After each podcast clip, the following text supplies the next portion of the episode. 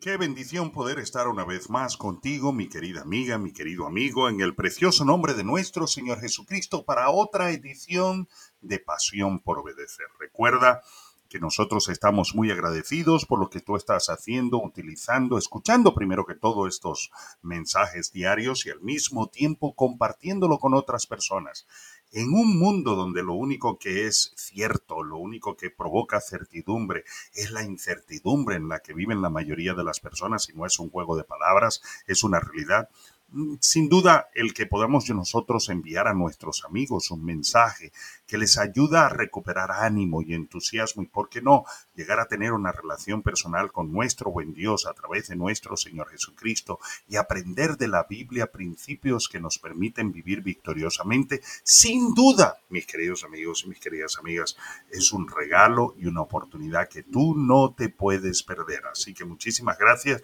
por lo que estás haciendo y lo que no lo estáis haciendo, pues yo les animo a que lo compartan con otras personas porque las personas, espero, seguro, por ser palabra del Señor, se los agradecerá profundamente. Bueno, tenemos dos ediciones, una que fue interrumpida por un breve periodo de descanso, donde estamos hablando en Jeremías capítulo 29, versículo 11.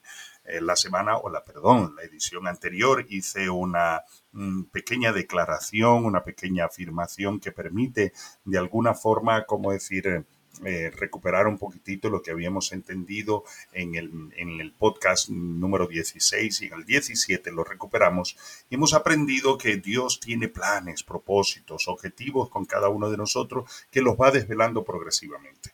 Pero luego aquí el, el pasaje de la escritura dice en la versión que leí en la traducción del lenguaje actual, la vez anterior la leí, dice, mis planes para ustedes son solamente, yo lo sé, ya expliqué lo que eso quería decir, y no son para su mal, sino para su bien.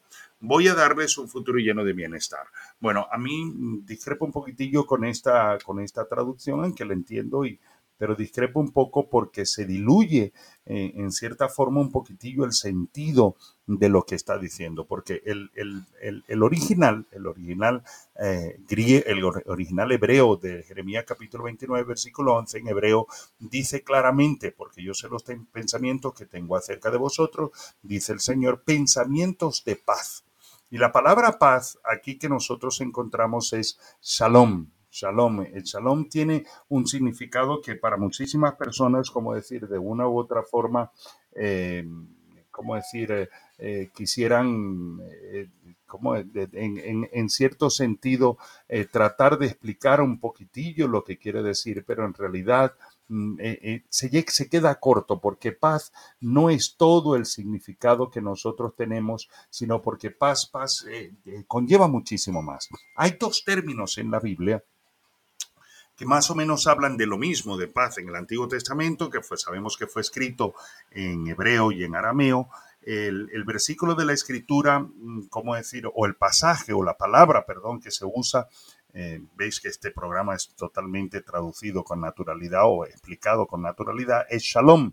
Y en el Nuevo Testamento se, se escribió en griego, en el griego koiné, y en el griego koiné es Irene.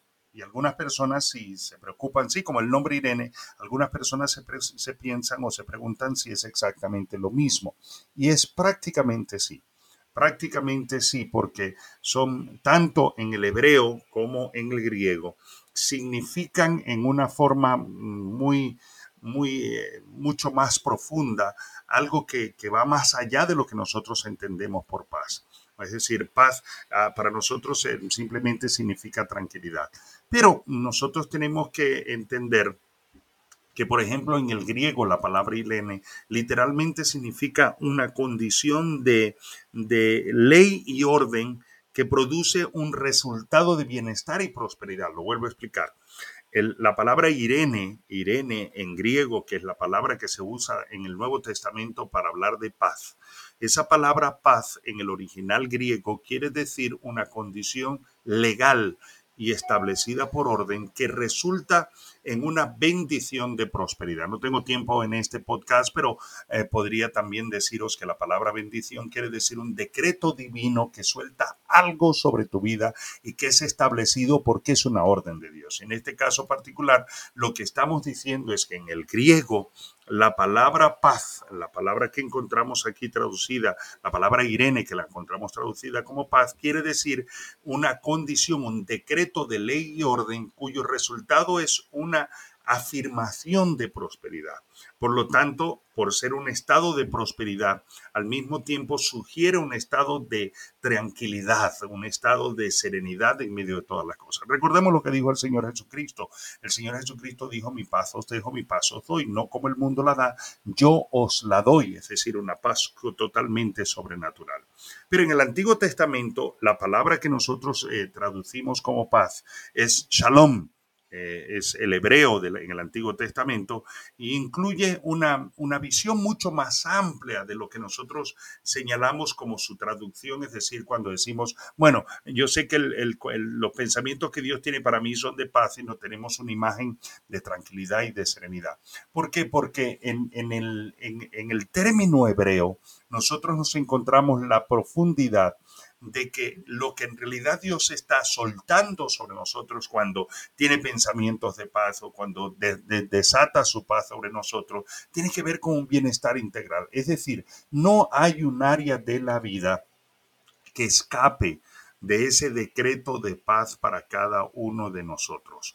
Por ejemplo, nosotros nos encontramos que esto quiere decir que podemos tener paz en nuestra vida espiritual, que podemos tener paz en nuestra relación con Dios, que podemos tener paz con nosotros mismos. Es una cosa que la mayoría de las personas hoy, por tantas presiones, sobre todo con el tema de que todo el mundo tiene que tener un éxito visible, así grandote y tiene que ser famoso, todo el mundo quiere ser reconocido como una persona exitosa, que tanto, tanta presión produce muchas veces un estado de, de insatisfacción vivencial, existencial. Cuando nosotros en Dios podemos tener una tranquilidad y una serenidad en medio de todas las situaciones que debería ser la causa por la cual muchísimas personas pudieran decir, yo quiero eso que tú tienes. Entonces aquí nosotros encontramos que la paz que el Señor nos deja a nosotros, en este caso particular, tanto en el Antiguo Testamento como en el Nuevo Testamento, habla de un bienestar integral, habla de, de paz eh, con nuestro, nosotros mismos, paz con nuestro